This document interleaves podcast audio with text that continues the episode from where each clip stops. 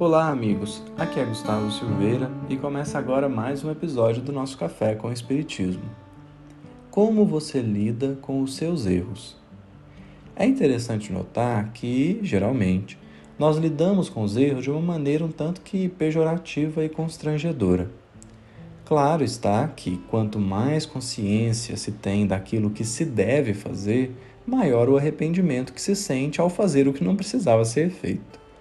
Mas hoje nós gostaríamos de propor que cada um de nós reflita sobre os próprios equívocos e, naturalmente, reflita também sobre como nós, coletivamente examinados, desejamos ardentemente não errar. É evidente que ninguém em sã consciência pode querer o erro.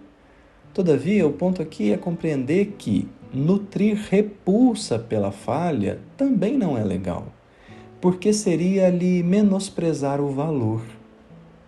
Fora que, não raro, essa repulsa pelo erro pode alcançar níveis tão grandiosos, mas tão grandiosos, que a gente prefere não tentar algo por medo de tentar e errar.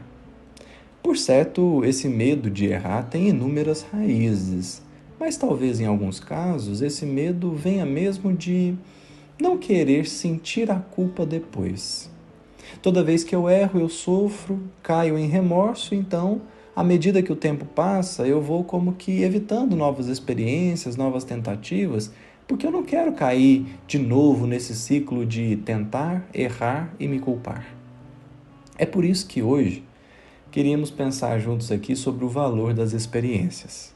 E com experiências queremos dizer o valor das tentativas, dos equívocos que trazem aprendizados importantes, que nos mostram meios de não fazer, a fim de que possamos encontrar mais tarde os meios de como fazer, o valor das situações que enfrentamos e por aí vai. Já parou para pensar, por exemplo, que se você nunca errar, jamais enfrentará o próprio orgulho?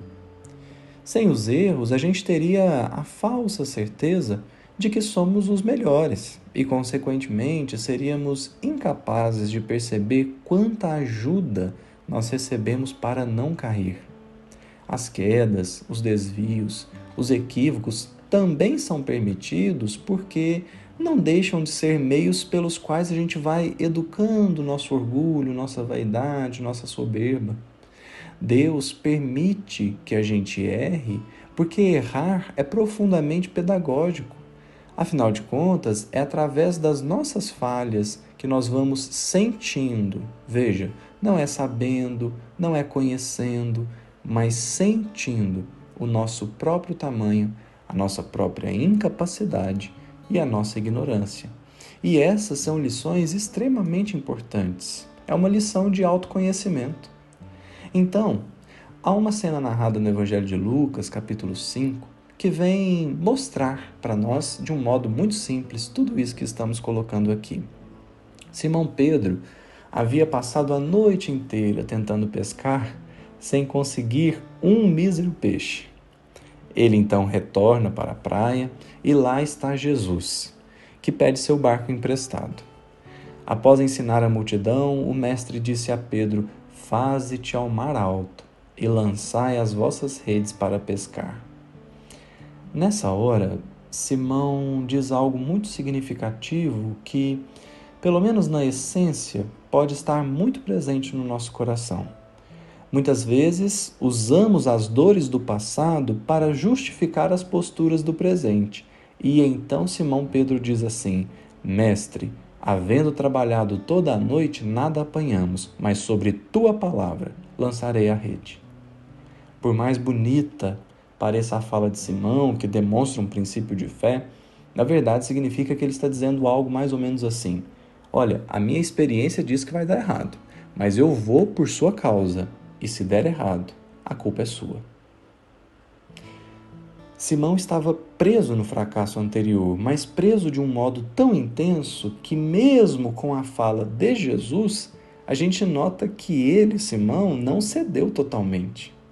E é claro, que aqui não precisa nem dizer o que aconteceu, né? Pedro pescou tanto peixe, mas tanto peixe, que as redes se rasgaram por não suportar a quantidade.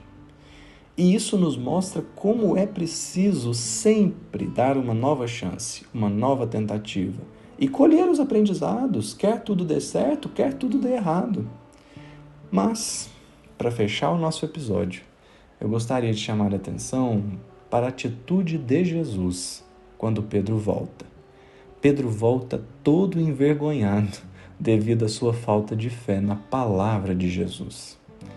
Porque Pedro havia acusado sobre tua palavra lançarei a rede. Como a dizer, a minha experiência, a minha enorme experiência está dizendo que vai dar errado, mas por conta da sua palavra eu vou. Ele não confiou em Jesus.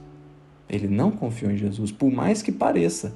Tanto que depois Lucas diz assim: E vendo isto, Simão Pedro prostrou-se aos pés de Jesus, dizendo: Senhor, ausenta-te de mim, que sou um homem pecador. Só que Jesus não se incomoda com os nossos erros.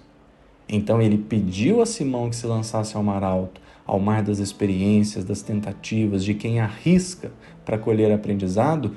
O discípulo então foi, mas foi desconfiando e volta como quem precisa assumir que se equivocou. Nessa hora, Jesus, que poderia debochar, ridicularizar, exibir-se, desprezar, simplesmente disse assim: Não temas, de agora em diante serás pescador de homens. Se estivermos constrangidos por uma necessidade ilusória de acertar sempre, perderemos profundas lições, porque poderemos evitar as experiências. Errar faz parte do processo. Não é permanecer no erro, não é se comprazer no equívoco, mas aprender e buscar acertar depois, corrigir, regenerar. É que a culpa nos prende no passado e Jesus está nos aguardando no presente, para que quando a gente voltar a caminhar, o trabalho possa seguir o curso que precisa seguir. Um grande abraço a todos e até o próximo episódio do Café com Espiritismo.